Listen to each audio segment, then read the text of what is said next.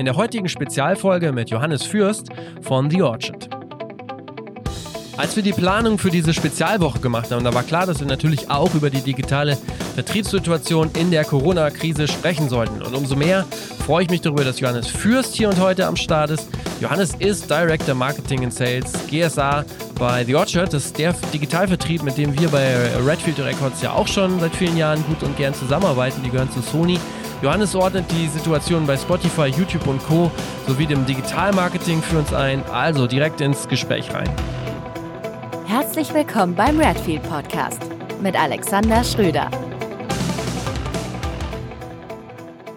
Moin Johannes, wie sieht's gerade bei euch aus? Ähm, seid ihr alle schon seit Wochen im Homeoffice oder was, was ist bei The Orchard gerade los? Ja, tatsächlich. Seit äh, ja bestimmt gut zwei Monaten sind wir alle im Homeoffice.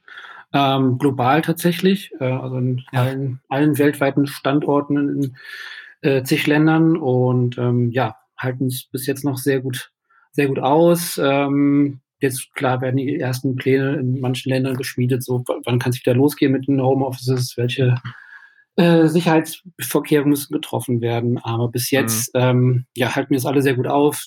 Klar sind durch Musikbranche, Internetbranche sehr gut da aufgestellt, haben Zugriff zu allen Systemen. Also bis jetzt mhm. ähm, kann man nicht meckern, man merkt, es funktioniert. Ähm, und freuen uns aber dann natürlich trotzdem auch irgendwann bald mal wieder ein bisschen mehr soziale Kontakte zu haben. Ja. Ja, äh, nochmal kurz so für die Hörer, die es vielleicht nicht wissen. Ähm, The Orchard ist ja auch ein international agierender, äh, agierendes Unternehmen. Ihr habt mehrere Offices und ähm, ihr sitzt in Hamburg Kannst du noch mal kurz genau. sagen, wie es in Deutschland strukturiert ist, wie viele Leute da arbeiten? Also in Hamburg haben wir ähm, im, im, Büro in der Innenstadt ähm, 20 Leute sitzen, 20 bis 30. Dann ist da noch das physische Team äh, mit dabei. Und wir haben noch einen weiteren kleineren äh, Standort oder vier Kollegen von uns, die aus Berlin mhm. arbeiten. Okay. Ich habe mich ja auch gefragt, weil ich auch immer auf der Suche bin, äh, was man so besser machen kann oder was so Tipps sind. Wenn jetzt so eine, Di vor allen Dingen Digitalfirma wie ihr, wenn ihr ins Homeoffice geht, wie, wie schafft ihr denn so den Wechsel? wie, wie sind so die, die, gibt es da irgendwelche Tipps oder Tools, die du nochmal so empfehlen kannst? Ja, ich glaube, das, das Wichtigste ist einfach, dass systemseitig alles, alles verfügbar ist. Das ist, also, dass von überall auf die Systeme zugreifen kannst, das ist natürlich nicht das Problem. Ähm, ist es dann natürlich viel Selbstdisziplin auf jeden Fall im Alltag, den vernünftig durchzutakten und vor allem man noch mit, mit Kindern das vernünftig zu organisieren mit dem Partner. Ähm, und im Arbeitsalltag ist es halt wichtig, ne, viel Videokonferenzen, äh, die man mhm. dann täglich hat, ähm, zu gucken, dass man sich ja mindestens einmal am Tag mit seinem Team zusammensetzt und, und überlegt, wie, wie ist der Stand der Dinge, wo weiterhin gehen. Klar, was wie Flurfunk und mal kurz den Kollegen was rüberschmeißen, ist, ist dann eben schwieriger. Und ähm, da muss man gucken, dass man das eben auch äh, strukturiert bekommt im mhm. Tagesablauf. Okay. Jetzt habe ich dich ja hier im Podcast in der Spezialfolge vor allen Dingen auch, um mal zu gucken, wie sieht's gerade aus im Digitalvertriebsmarkt, Streaming, Downloads. Ähm, was hat sich zu Beginn der Krise getan? Wie sieht's jetzt aus? Deshalb mal direkt mal so zum Einstieg. Ähm, kannst du einen Einblick geben, wie sich das Nutzerverhalten in, also zu Beginn der Krise ähm, so entwickelt hat? Wie das gestartet ist? Ja, ich meine, zu Beginn der Krise, mehr oder weniger von, von heute auf morgen, ähm, wurden alle Leute nach Hause geschickt. Äh, die Kontaktsperre war da. Ähm, das heißt, mhm. ein entsprechend großer Apparat ähm, oder ein großer Bestandteil des Musikstreamings ist eben die Zeit, die man äh, täglich zur Arbeit, zum Studium, zur Schule verbringt.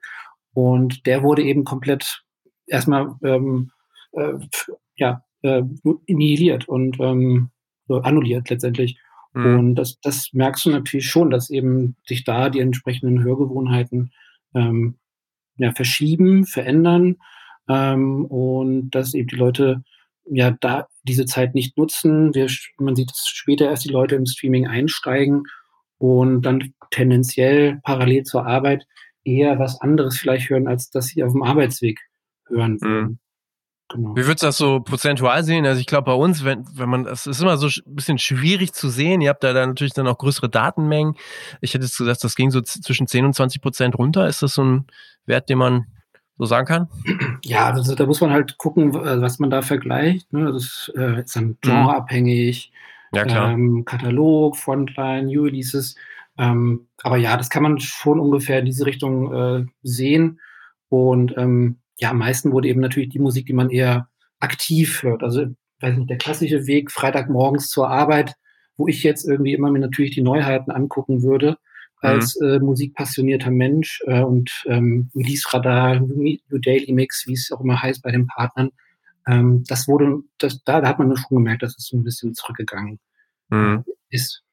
Gab es denn auch äh, in, in, habt ihr denn zum Beispiel auch gesehen bei, bei Spotify und Co., dass es da vielleicht auch irgendwelche äh, Probleme gab, dass sie ihre Mitarbeiter nach Hause geschickt haben und dass da Dinge dann auch nicht mehr so, so rund liefen vielleicht vorher?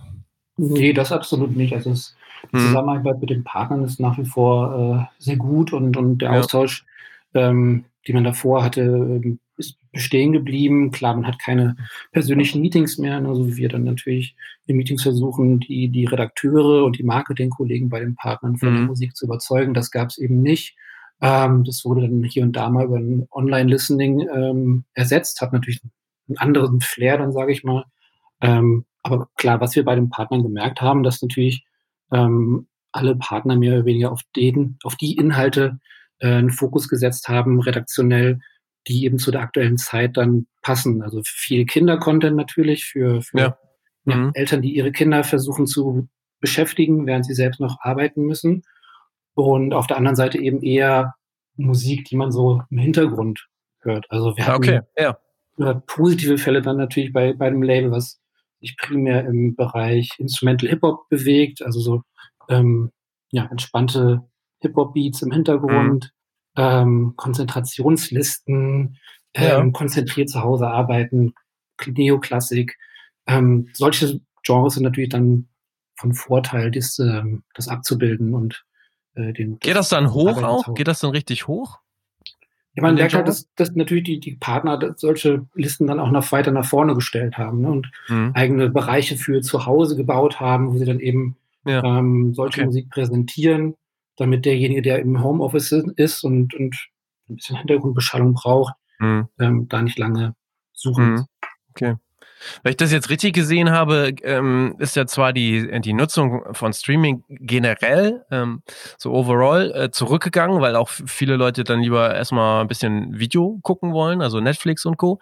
Aber die, ähm, die bezahlten Abo-Modelle sind halt äh, wohl stark angestiegen. Also im Gegensatz zu diesen Freemium-Modellen oder Downloads haben sich halt sehr viele Leute jetzt noch dazu entschieden, Spotify-Abo oder so ähnlich abzuschließen jetzt meine Frage, oder das habe ich mich dann schon irgendwie gefragt, was bedeutet das denn am Ende? Kann man das irgendwie schon so grob sehen? Was bedeutet das denn am Ende für die Einnahmenseite der Künstler oder Labels? Einerseits äh, Abo-Modelle gehen hoch, Streaming geht ein bisschen runter. Gleicht sich das dann am Ende irgendwie aus oder hat das gar nicht so den Einfluss? Oder wie sieht das da aus? Ja, wenn man jetzt so diese Tendenz sehen würde, dann, dann ähm, klar, der, der User bezahlt ähm, fix für das Abo, egal wie viel er letztendlich streamt. Ähm, das heißt, die, die, wenn, wenn das, das, was du beschreibst, äh, zutreffen sollte, ähm, ist natürlich ein großer, größerer Geldtopf da auf weniger Streams. Das heißt, pro Stream sollte mehr rauskommen. Ähm, das, das kann ich jetzt noch nicht hundertprozentig bestätigen, wie jetzt die, die ähm, mhm. Nutzung fortgeht. Letztendlich okay. natürlich, dadurch, dass ne, jetzt mehr, mehr die Routinen wieder ähm, angekurbelt werden, jetzt in Deutschland die Lockerungen ähm, da sind, tendenziell mehr Leute wieder zur Schule gehen, zur, zum Büro fahren, ähm, wird die Nutzung natürlich auch wieder entsprechend ähm, ansteigen. Davon ist, davon ist auszugehen. Ähm, vor allem bei den Leuten, die eben besonders viel die Services nutzen. Ähm, ja, das wird man dann entsprechend jetzt, jetzt sehen, wie sich das jetzt weiterentwickelt mit den, mit den Lockerungen und mhm. Wie ist denn deine Meinung so zu Livestreams? Ich meine, da seid ihr jetzt nicht so so hundertprozentig drin, weil die ja von den Künstlern oft dann selber gemacht werden.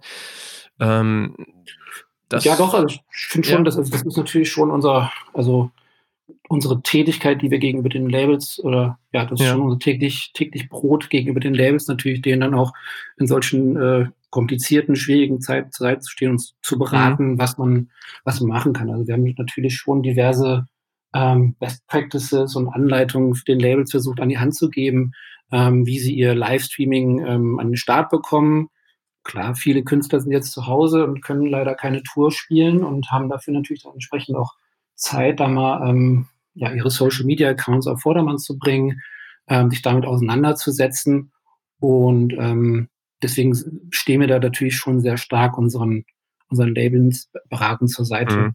äh, da aktiv zu werden. Also das wäre jetzt natürlich das, ja. das, naja, das Schlimmste, was man eigentlich machen könnte jetzt in der aktuellen Zeit, wo die Leute eben viel Zeit äh, vor dem Rechner und im Internet verbringen.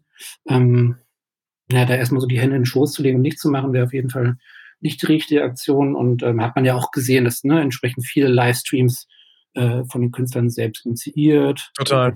getragen von Medienpartnern teilweise ähm, an den Start gekommen sind.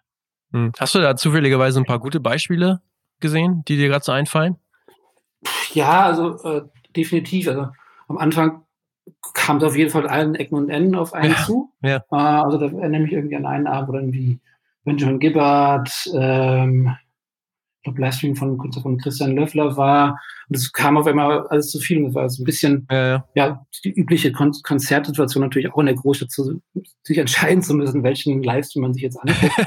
ähm, aber ja, da gab es definitiv gute Sachen dabei. Also nicht nur Livestreams, aber auch, ähm, weiß nicht, Künstler, die Songs neu interpretiert haben, Künstler von uns ah, ja, ja. die haben einen Song von sich neu umgetextet auf die aktuelle Situation ja. und dann ein entsprechendes Home-Recording-Video mit so einem Splitscreen der drei Bandmitglieder gemacht. Das war sehr amüsant zu sehen. Ähm, Künstler, die Piano-Sessions zu Hause spielen und ähm, ja, oder Maxim, der irgendwie mit diversen diversen Medienpartnern auch äh, Live-Sessions gemacht hat, mit 1 Live, mit TV Noir oder ähm, oder der Deon, also das, da gab es auf jeden Fall schöne Beispiele. Mhm. Hat auch dann gesehen, dass das einen gewissen Impact auf die, auf die Streaming-Zahlen hat. Ja. Ah, okay, ja. Wie ist denn jetzt gerade so, also wie ist denn der Blick jetzt gerade so, ähm, wie ist die Situation aktuell, wo du gesagt hast, ja, die Lockerungen, die Lockerungen oder sind ja schon, schon da zum Teil, die Leute fahren wieder mehr auf Arbeit in die Schule. Wie ist aktuell jetzt gerade so die, die Situation, was das angeht? Seht ihr, dass sich die Zahlen wieder deutlich verbessert haben? Ähm, und vor allen Dingen, was erwartet ihr dann so für die nächsten zwei, drei Monate, also für die nächste absehbare Zeit? Also, also sie haben sich ja auch A nicht drastisch verschlimmert, ähm, nur entsprechend eher verschoben. Und mhm. ähm, das hat natürlich bestimmte, bestimmte Genres, je nachdem, äh, stärker getroffen als andere.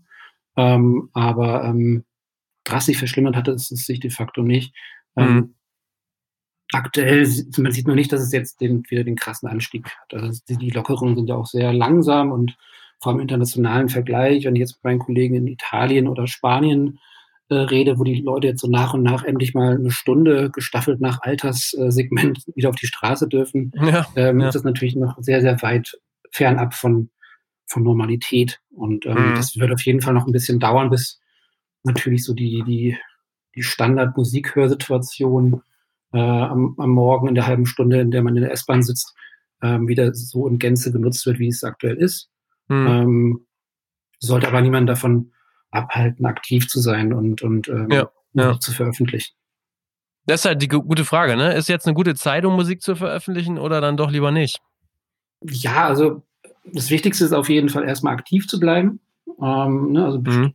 wie eben beschrieben mit, mit Livestreamings und kreativ mit der eigenen Musik zu sein und interaktiv zu sein mit der, mit der Fanbase. Und sicherlich gehört da auch dazu, Musik zu veröffentlichen. Also mhm. um, ähm, vor allem natürlich im Digitalen. Klar, physisch äh, waren die letzten zwei Monate nochmal ein ganz anderer Schnack äh, mit ständigen Schließungen ja. und ähm, da sollte man sicherlich nochmal zweimal überlegen, ob man das jetzt wirklich so machen will.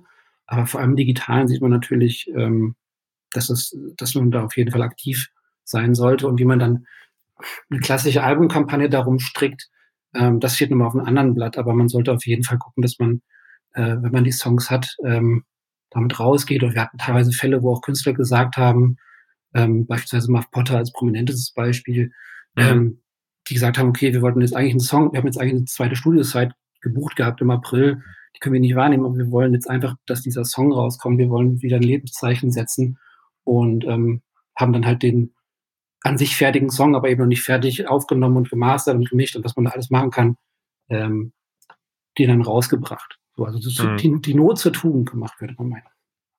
ja, im Umkehrschluss ist es ja gleichzeitig auch so, äh, es kann ja auch die Chance sein, dass es einfach gerade nicht viel Konkurrenz gibt. Ne? Also, dass einfach gerade nicht viel da ist, wenn man dann da was veröffentlicht und man dadurch auffällt. Oder? Ja, also ich, ich glaube, das haben schon alle so ganz gut drauf, mhm. da gerade aktiv zu sein. Ja. Ähm, also ich glaube, also ich, ich jetzt speziell mit meinem Team, wir können uns jetzt gerade nicht über zu wenig Arbeit äh, beschweren, auf jeden Fall.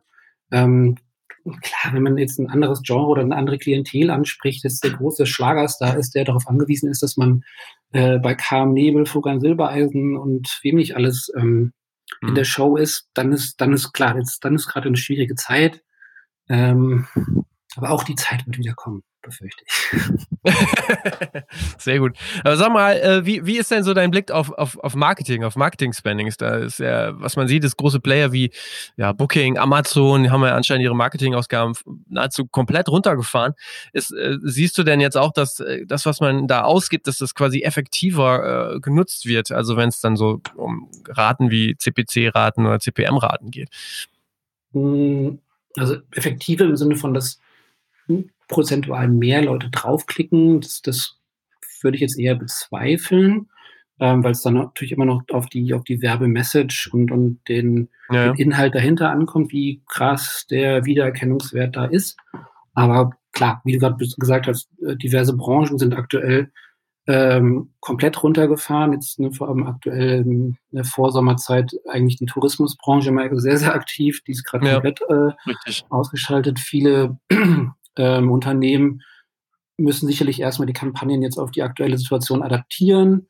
Ähm, also in, in, dem, in, dem, Messaging, was sie an die, an die Konsumenten rausgeben wollen und so. Das, ähm, da werden wir sicherlich auch noch viel mehr in, in die Richtung äh, mhm. sehen, im Sinne von Zusammenhalt oder ähm, weiß nicht, jetzt äh, Mobilfunkanbieter und Telekommunikationsanbieter, die dann aktiver damit äh, rausgehen werden. Aber ähm, klar, Viele Unternehmen haben ihre, ihre Marketing-Invests runtergefahren. Ähm, die Nachfrage danach ist geringer, dadurch wird der Preis günstiger. Ja. Und ähm, das Angebot, dadurch, dass viele Leute im Internet gerade unterwegs sind und, und die YouTube-Nutzung äh, tatsächlich ein, ein eher ein Nutznießer war von der ganzen ähm, Zuhause-Sein-Geschichte, ähm, ja. ja, sind die Kosten entsprechend gering, um gerade Werbung zu schalten. Also im Prinzip könnte man sagen, ja, auf jeden Fall eine gute Zeit, um ja, aktiv zu sein, Musik zu veröffentlichen, in welcher Form auch immer und äh, mhm. das auch noch entsprechend zu bewerben. Okay, ja, das ist eigentlich schon fast ein gutes Fazit für das Gespräch. Ähm, Gibt es denn jetzt sonst noch so Dinge, auf die ihr euch vorbereitet oder die du siehst, so in absehbarer Zeit? Also jetzt gar nicht so die nächsten zwei, drei Monate, sondern wirklich so bis Ende des Jahres, im nächsten Jahr. Gibt es da so Dinge, die ihr jetzt so ähm, noch seht, in Verbindung mit der Krise oder vielleicht auch unabhängig von der Krise, was, was bei euch noch so kommt? Ja, ich meine, also wir, wir sind zwar der Digitalvertrieber für uns in der, Gesamtvermarktung eines Künstlers, äh, mit denen wir zusammenarbeiten und den Labels dahinter und den Managements, ist natürlich auch der Live-Aspekt extrem wichtig. Mhm. Also das, ja. äh, ne, also energetische Rockmusik, äh, Gitarrenmusik oder auch ähm, Hip-Hop-Acts, die brauchen halt auch eine gewisse Live-Präsenz. Und ähm, da sehen wir, dass natürlich schon viel da ähm, an, an organischem Wachstum, dadurch, dass Künstler einfach de facto nicht live spielen können, ähm, da natürlich fehlt. Und da ist das große Fragezeichen, wie schnell geht das jetzt wieder los?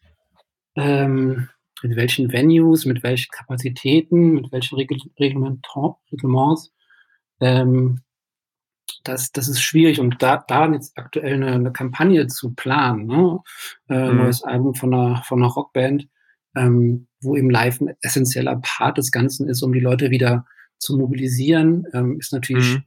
schwierig. Das kann man eben durch Livestreaming-Konzerte ein bisschen auffangen, aber ich glaube nicht unbedingt äh, in dem mhm. Maße, dass, dass wie man es gerne, wie man es gerne hätte. Und deswegen, ja, ist die Planung für sowas natürlich aktuell schwierig. Ähm, und vor diesem Problem steht natürlich die komplette Industrie gerade. Das heißt, ja, ja, klar. Mhm. alle warten natürlich so ein bisschen drauf, so wann kann es wieder losgehen. Mhm. Und ähm, wann ist dieser Zeitpunkt? Ist das dann Q4 diesen Jahres, also im Winter, oder ist es dann erst Anfang nächsten Jahres? Und wie, wie entwickeln sich dann die Veröffentlichungspläne, sodass ja. wir dann irgendwie nicht äh, extreme Konkurrenzsituation haben. Ja. Und ähm, ja, das, das, das wird noch auf jeden Fall sehr, sehr spannend sein. Total. Ja, gleichzeitig gucke ich auch immer dann halt auch so, was sind so die Chancen und welche vielleicht dann auch neuen Vertriebswege gibt's gibt's unter Umständen einfach auch notgedrungen oder zufälligerweise viel diskutiert wird dann, wenn irgendwelche DJs äh, oder Bands dann bei Fortnite auflegen, also in irgendwelchen ja. Spielen oder wie auch immer. Das ist ja nun auch schon schon länger so. Ähm, was mir, uns zum Beispiel jetzt mal so aufgefallen ist, zum Beispiel, es gibt ja diese dieses ähm, diesen Indoor Bike Trainer Peloton. Mhm. Äh, ganz großes US-Startup-Hype-Ding, glaube ich. Also, wo du auf so einem riesigen ähm, Indoor-Bike sitzt, ähm, mit einem großen Bildschirm drauf, also quasi so, äh, wie sagt man, Ergometer, äh, sagt man früher und heute ist das was, also so, so ein Spinningrad einfach, wo du deine Programme fährst, wo wir zum Beispiel auch festgestellt haben, äh, dass da auch ein durchaus nennenswerter Umsatz äh, generiert wurde durch Streaming. Ne? Also wo wir uns dann auch fragen oder wo wir dann auch denken, so, ey, krass, ähm, vielleicht ist das ja auch, solche Dinge entstehen, vielleicht auch durch die Krise. Die Leute ähm, nutzen sowas oder auch vielleicht was anderes vermehrt mhm. und ähm, was man gar nicht so jetzt gerade sieht, was dann vielleicht noch kommt, ne? Ja. Ja, klar, dass diese Bewegung jetzt auch zu, zu Twitch so auch, ne, Total, viele, ja. Viele Gamer sich beschwert haben, was machen die ganzen Musikheinis jetzt bei uns? Ja. Ähm, nein, also das, das, das, das wird muss man sicherlich nochmal weiter überdenken, also wie man im ganzen, im ganzen Online-Bereich eigentlich stattfinden kann, Song, Songs zu prämieren bei relevanten Gamern und ähm, ja. nicht mehr das Klassische bei der Medienzeitschrift oder wie auch immer, ja. ähm, dass man da einfach neue Wege, das sicherlich dann als Chance zu begreifen durch die, durch die Krise, dass man sich überlegen muss, so was kann man noch Neuartiges an den Start bringen und ähm, wie, kann ich meine Musik irgendwie mal in spannenden Form neu wieder ähm, Mhm. veröffentlichen. Mhm. Und ja. das ist sicherlich auch eine Chance. Das kann ich ja. unterschreiben, ja. Ja, okay. Alles klar. Du, ey, dann danke ich dir auf jeden Fall sehr herzlich für die äh, Einschätzung in der äh, digitalen Vertriebswelt. Und ähm, ja, gerne. ich hoffe, dass ihr dann bald wieder euch im Office sehen könnt. Ja. Und äh, genau. Also, in dem Sinne, alles Gute, grüß die anderen. Ja, mach. Und mach's gut. Ciao. Ja, ciao.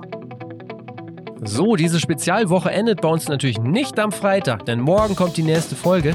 Ich habe Dennis Müller, den Chefredakteur vom Fuse Magazine, gefragt, wie es ist in dieser Zeit, ein kostenloses Printmagazin auf die Beine zu stellen. Und außerdem ist Dennis ja auch als Musiker bei der Band Kampfsport aktiv und die veröffentlichten am 17. Juli ein 10-minütiges Album mit nur 10 Songs. Was das alles soll und warum die Kölner das mitten in der Krise veröffentlichen, das erzählt mir Dennis morgen. Also bleibt dran. Ciao.